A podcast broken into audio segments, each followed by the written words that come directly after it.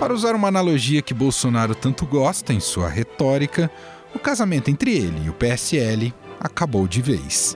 O presidente confirmou a separação ontem em uma reunião com parlamentares da sigla. Ainda disse que não vai migrar para outra casa, mas vai criar a sua própria, de nome Aliança pelo Brasil. A decisão é sui generis diante do calendário eleitoral e da própria dinâmica da governabilidade. Mas quando se trata de Bolsonaro, só reforça seu caráter único na maneira como se porta politicamente. A edição de hoje do podcast recupera o passado dessa briga e analisa seus dividendos. Qual será o impacto na relação com o Congresso? O quanto compromete seu poder de influência nas eleições municipais que estão chegando? Conversamos sobre o tema com o cientista político Rafael Cortes. Ouça ainda nessa edição um panorama completo sobre a cúpula dos BRICS, que se inicia hoje em Brasília, com presença dos chefes de Estado da China, Rússia, Índia, África do Sul e, claro, do Brasil. Estadão Notícias. Estados Unidos, Inglaterra, Nigéria, Holanda e agora em Pinheiros. Lumiar, considerada pela Unesco uma das 12 escolas mais inovadoras do mundo. Uma escola bilíngue, integral, de vanguarda, que forma estudantes autoconfiantes, autônomos e questionadores, preparados para o mundo digital da economia 4.0. Venha conhecer a metodologia e o espaço da nova Lumiar Pinheiros. Agende uma visita em nosso site www.lumiar.co. Estadão Notícias. O PSL não teria crescido se não fosse eu. Se não fosse o PSL, não teria chegado à presidência. É, começou bem o nosso relacionamento.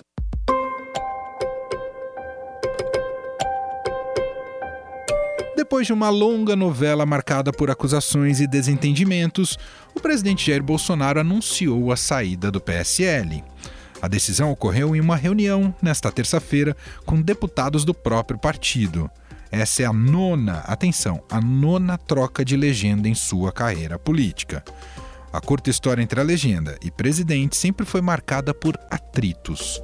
Em fevereiro, o presidente do partido, Luciano Bivar, passou a ser investigado sobre candidaturas laranja. O caso irritou Bolsonaro. Crime legal ao problema de Minas Gerais. Lamento a imprensa brasileira agir dessa maneira. O tempo todo mentindo, distorcendo, difamando. Vocês querem me derrubar? Após essa instabilidade, a disputa pelo poder dentro da legenda aumentou o racha entre parlamentares e a família Bolsonaro. Deputados como Alexandre Frota, que hoje está no PSDB, passaram a criticar o governo publicamente. Aliás, ele não sabe nem do Queiroz, ele não sabe que quem comandou a tal da rachadinha, ele não sabe que a terra é redonda, que segundo o guru dele a terra é plana, ele não sabe que tem desmatamento, porque nunca se interessou por isso, nunca foi Amazônia, ele não sabe que existe fome no Brasil. Em um outro episódio, o presidente Jair Bolsonaro disse a um apoiador para esquecer o PSL e acrescentou que o presidente do partido, Luciano Bivar, estava queimado pra caramba. Eu, Bolsonaro e Bivar, junto por um novo Recife. Aê! Aê! Ô, cara, não divulga isso não, cara. Não, então apaga. Tá queimado pra caramba. Apaga. Esquece o partido. Ó, Como forma de intimidar Luciano Bivar, o presidente Jair Bolsonaro e um grupo de deputados do PSL pediram uma auditoria nas contas da legenda. Tá com a oportunidade de se unir na transparência. Não tem um lado A nem um lado B. Ah, o presidente falou em transparência. Eu falei sim em transparência. Então vamos mostrar as contas e não ficar. A gente vê notícias por aí de expulsa de lá, tira da comissão, vai retalhar. O partido tem que fazer a coisa que tem que ser feita, não normal, não tem que esconder nada. Eu não quero tomar partido de ninguém. Tá? Agora, transparência faz parte do, do. O dinheiro é público, são 8 milhões. uma por- mágoa com o Bivar. 8 mi- não tem mágoa com ninguém. 8 milhões é, por mês. Uma semana após o pedido, a Polícia Federal deflagrou uma operação de busca e apreensão contra Luciano Bivar, por causa da suspeita das candidaturas laranja no PSL. A ação inflamou ainda mais a ala bivarista do PSL, que pediu afastamento de parlamentares pró-Bolsonaro das funções no partido. Olha, aqueles que atacarem o partido, obviamente, estão, sujeito a algum tipo de punição. Então é uma avaliação que será feita, o partido é sério, é uma instituição e tem regra. Então aquele que descumprir e atacar a imagem da instituição automaticamente sofrerá algum tipo de punição, com certeza. A pá de cal nesta relação foi colocada no episódio conhecido como Guerra das Listas. O presidente Jair Bolsonaro tentou substituir o delegado Valdir por seu filho Eduardo, na liderança do PSL na Câmara. Olha só, tirar o líder, tá certo? E botar o outro. E a gente acerta e entrando outro agora, em dezembro tem eleições para o futuro líder a partir, do, a partir do ano que vem. A Câmara dos Deputados recebeu listas assinadas por deputados do PSL, duas delas pediam a substituição da liderança e outra a sua manutenção. No final, deputado delegado Valdir deixou a liderança sem antes dizer que iria implodir o presidente. Eu vou implodir o presidente. Aí eu mostro a gravação dele. Eu tenho a gravação. Não tem conversa. Não tem conversa. Eu implodo o presidente. Como é que o presidente se presta para Acabou. Parou crítica de Eduardo Bolsonaro, uma das mais ferrenhas defensoras do presidente Jair Bolsonaro, Joyce Hasselman também foi retirada do posto de líder do governo no Congresso. Que está envolvido aí é uma tentativa de tomar o controle é, do PSL no tapetão para colocar um líder que é o filho do presidente, logo tem né, seus ônus e bônus, que não agrega, desagrega. O, o, no que isso ajuda o país? Isso enfraquece o presidente, isso me dói. A saída para Jair Bolsonaro é a criação de um novo partido, que já tem nome: Aliança pelo Brasil. Vamos até, o, até os 48 do segundo tempo, buscando isso. Caso não seja possível, obviamente, eu já tenho alternativas é, que posso adotar lá na frente. Mas para que o partido possa participar das próximas eleições municipais no ano que vem, o novo partido deve entregar 500 mil assinaturas até março de 2020 ao Tribunal Superior Eleitoral. Assim como já explicou, inclusive neste podcast, o especialista em legislação eleitoral, Luciano Santos. Tem algumas etapas. A primeira etapa é a elaboração de programa, do programa e do estatuto do partido descrevendo basicamente a linha ideológica e objetivos políticos que nortearam a atuação do partido, e o estatuto é que disciplina as normas internas do funcionamento e administração do partido. Esse programa não pode coincidir com outro que já exista e nem contrariar o regime democrático. E aí passa então para o segundo passo, que é o registro civil. Esse programa e esse estatuto após ser realizada a assembleia e ter uma ata do partido com o um mínimo de 101 fundadores, é encaminhado ao cartório de registro civil para que ele seja registrado.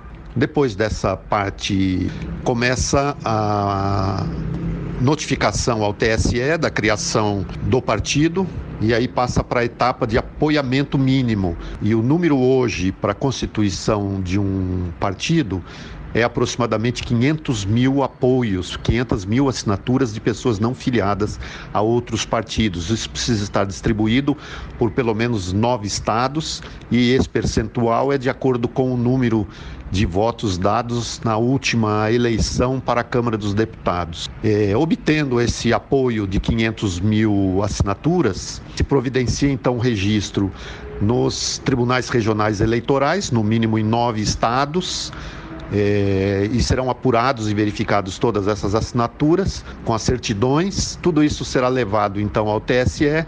O TSE é, encaminha isso e distribui para um relator que vai analisar toda essa documentação e leva então para julgamento no plenário do TSE para que ele possa, que o plenário então, depois de consultado o Ministério Público Eleitoral, leva então a julgamento no plenário do TSE, estando tudo de acordo, é, se dá então aprovação do registro do partido e aí o partido pode participar da eleição desde que ele esteja organizado seis meses, no mínimo seis meses antes da eleição.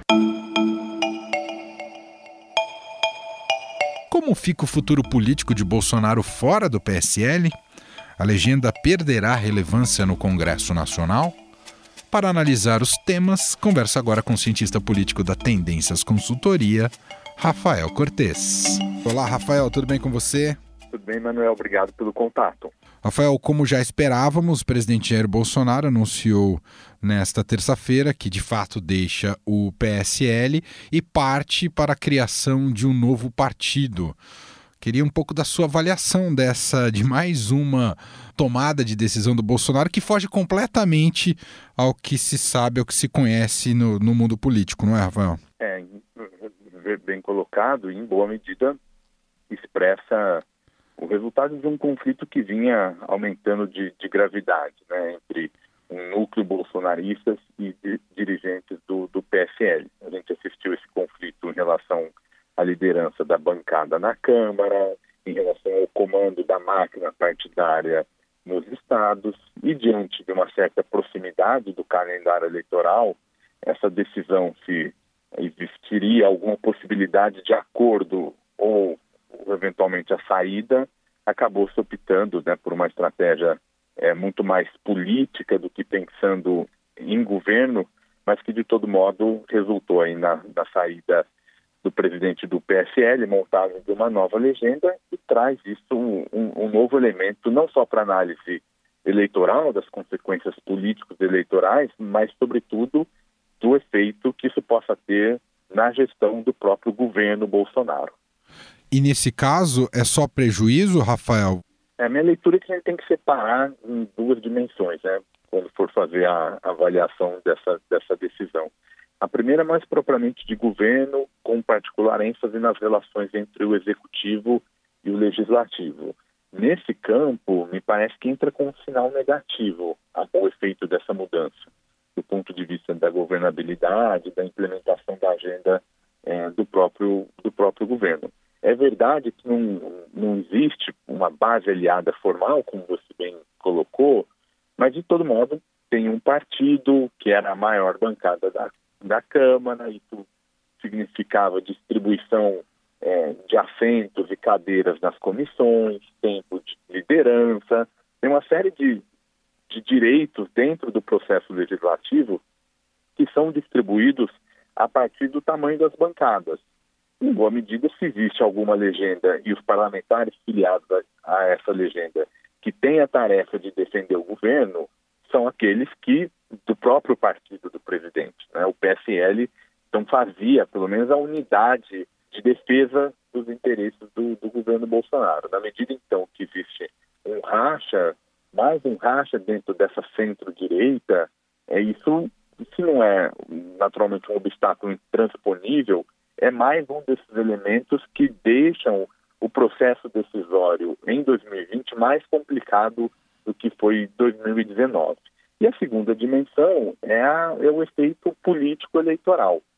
Nesse caso, muito embora existam custos com essa opção de criar uma nova legenda, né, porque você não tem menos recursos eleitorais do fundo partidário, do fundo das eleições, é, mas ainda assim, como é o Bolsonaro e o bolsonarismo é um movimento político não partidário, né, aliás, ele nasce em contraposição ao partido, né, a figura do partido tradicional, o efeito eh, me parece ser diminuto. Então, me parece que a, a tendência, inclusive, é ter um efeito positivo no sentido de sinalizar para o seu eleitorado esse purismo que o presidente Bolsonaro teria, né? O fato dele não lidar com máquina partidária, dele não ter escândalos de corrupção, envolvido caçadores, enfim, todas essas questões que apareceram é, no debate político, vai ser uma estratégia, me parece, de reforçar essa ideia. Olha, se não há uma política pura, nós vamos lá e criar um partido com base nesses nossos princípios.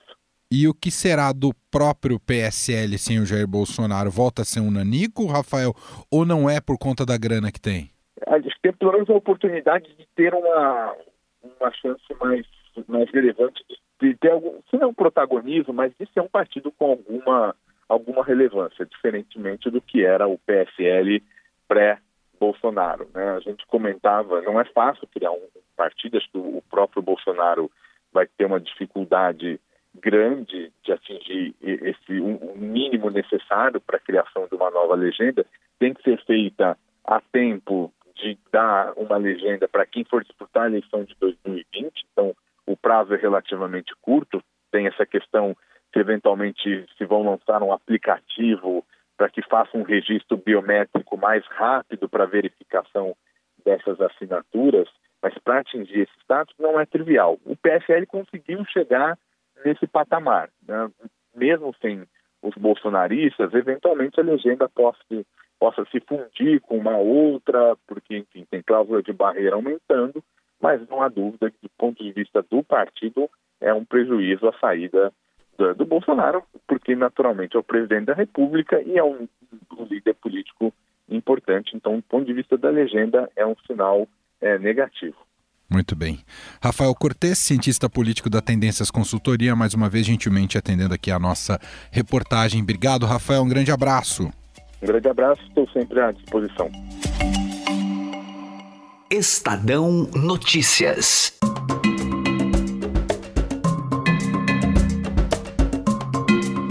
O nosso outro assunto do podcast de hoje é a 11ª Cúpula dos BRICS, que começa hoje em Brasília.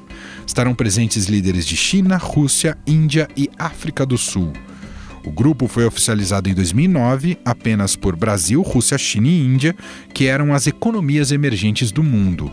O intuito da aliança era obter maior força e influência no cenário geopolítico. A primeira reunião do bloco aconteceu na Rússia e teve as presenças de Lula, à época presidente do Brasil, Dmitry Medvedev, Singh e Jintao. Aprofundar a cooperação no âmbito dos BRICS, dos BRICS e estamos confiantes de que a convergência aqui alcançada contribuirá para a constituição de um espaço de diálogo e de concertação. Um ano depois, em 2010, a África do Sul foi admitida oficialmente como uma nação dos BRICS. We've never disagreed on, on issues. We think together. We understand the world together. Os cinco países possuem 41% da população mundial e têm hoje um PIB somado de 20 trilhões de dólares, superior ao da União Europeia. Agora, 10 anos após a criação dos BRICS, Jair Bolsonaro do Brasil, Xi Jinping da China, Vladimir Putin da Rússia, Narendra Modi da Índia, Cyril Ramaphosa da África do Sul tentam dar um novo sentido ao bloco. Mas, afinal, como manter a relevância do grupo no cenário mundial? As divergências entre os governos dos países membros podem decretar o fim de uma ideia? Gustavo Lopes trata desses assuntos em conversa com os repórteres do Estadão, Paulo Beraldo e Vinícius Passarelli. Antes da gente começar propriamente a discutir o futuro do BRICS, né, como é que o BRICS vai se desempenhar a partir de agora dentro do cenário mundial, acho que é legal a gente fazer um recorte histórico do porquê que surgiu o BRICS. Vamos lá, Gustavo. O BRICS ele foi formalizado lá em 2009, na época ainda não tinha África do Sul, ela veio entrar depois, mas era um grupo dos países emergentes que queriam de alguma forma fazer frente àquela predominância dos Estados Unidos na economia mundial. Eles queriam reformar formar instituições financeiras, como por exemplo o Banco Mundial e até órgãos da ONU também. E a ideia desses grupos era formar um eixo de poder diferente. Né? Então, você tinha na, na ocasião Rússia, China Índia e Brasil. Depois a África do Sul entra, alguns anos depois, que é o principal país ali da África, né? Então são líderes regionais muito importantes esses países. Vale lembrar que na época da criação, a economia mundial ali vivia um cenário de crescimento forte dessas economias emergentes, uhum. né? O boom das commodities, o petróleo, um cenário bastante diferente do que a gente vê hoje e é o que a gente vai discutir aqui, né? Como que esse grupo ainda permanece, pode permanecer importante num cenário econômico tão diferente daquele é, no qual ele foi criado. Né? É, aliás, vocês fazem uma pergunta até muito interessante na matéria de vocês: como esse grupo vai continuar relevante nos dias de hoje? E aí a gente pode citar é, vários elementos que compõem essa discussão, que é, por exemplo, Hoje você tem países que pertencem a esse bloco de diferentes ideologias,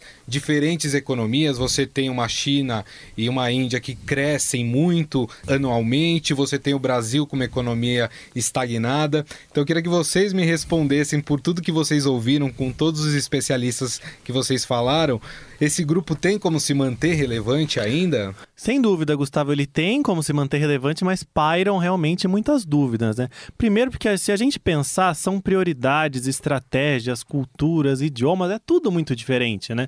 Você pensar a ligação do Brasil com a Rússia, com a Índia, com a África do Sul, não é uma relação natural, né? Muito distante da gente. Mas existem áreas, sim, muito estratégicas de cooperação, como, por exemplo, tecnologia, na área da saúde, em energias renováveis. Então, é possível, sim, se não uma aproximação entre um grupo político para fazer frente aos Estados Unidos, que agora já não combina muito com a política do governo Jair Bolsonaro, que é de se alinhar aos Estados Unidos, é sim muito possível, pelo menos nas relações do Brasil para cada um desses países, obter ganhos sim muito palpáveis e muito concretos. É, e além do Brasil, para países como a Rússia, a China, por exemplo, o grupo permanece importante até para para marcar a importância é, da influência desses países na América Latina, na Ásia. Então, uma coisa que os especialistas com quem a gente conversou para essa matéria enfatizaram bastante, principalmente para a Rússia, para ela é importante ter um bloco desse é, com protagonismo é, um protagonismo até maior para a China, mas é importante para fazer frente é, à ordem ocidental, aos Estados Unidos, dentro de um grupo do que isoladamente. Né? Então, acho que nesse sentido geopolítico continua importante para esses dois países, Rússia e China. Agora, eu imagino que todo mundo comentou que talvez o grande embate, entre aspas, vamos dizer assim, dentro dessa reunião desse bloco, seja entre Brasil e Rússia, até porque adotaram posturas completamente diferentes em relação às relações internacionais e conflitos em outros países. Vamos pegar um exemplo nosso aqui próximo, a Venezuela.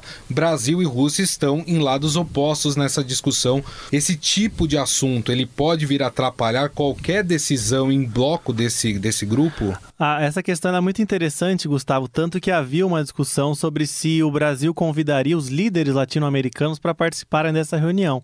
Não convidou.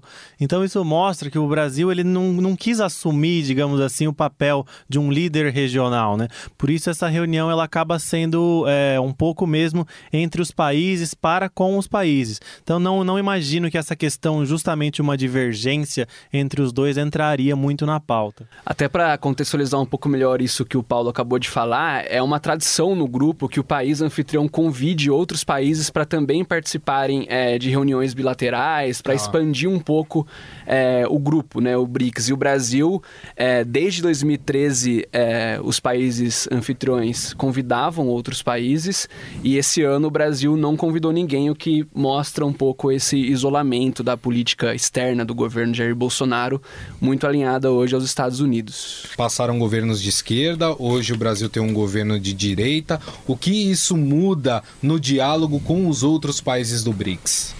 Olha, é, nós podemos falar um pouco sobre o que o ministro Celso Amorim, ex-ministro Celso Amorim, nos disse. Ele era o ministro das Relações Exteriores na época da criação do grupo.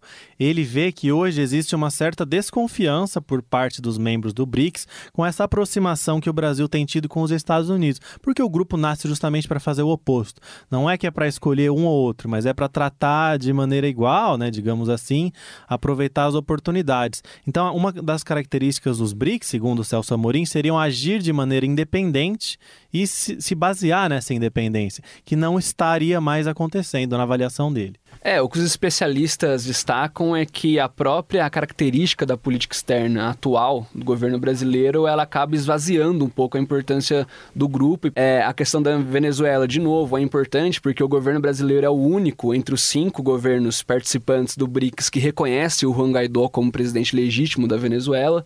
É, há também uma recomendação de assessores do presidente, do, do Itamaraty, de não tocar no assunto Bolívia também durante...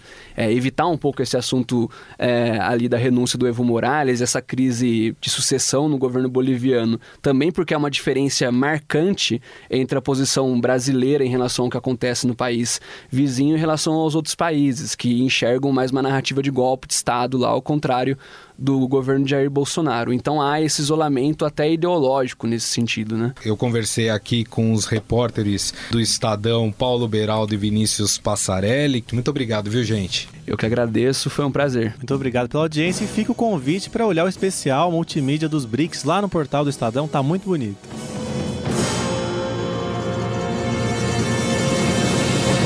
Estadão Notícias. Em 2001, quando fundamos a XP Investimentos, a economia não ia bem. Tivemos até que vender o carro para não fechar a empresa. Com muito trabalho, agora somos uma das maiores instituições financeiras do país. É, aquele carro ainda vai levar a gente muito longe. Para os que acreditam no impossível, nós somos a XP Investimentos.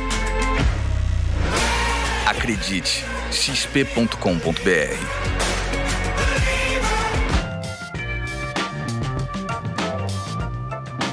O Estadão Notícias desta quarta-feira vai ficando por aqui. Contou com a apresentação minha, Emanuel Bonfim, produção de Gustavo Lopes e montagem de Nelson Volter. O diretor de jornalismo do Grupo Estado é João Fábio Caminuto. Mande seu comentário e sugestão para o e-mail podcast@estadão.com. Um abraço para você e até mais. Estadão Notícias.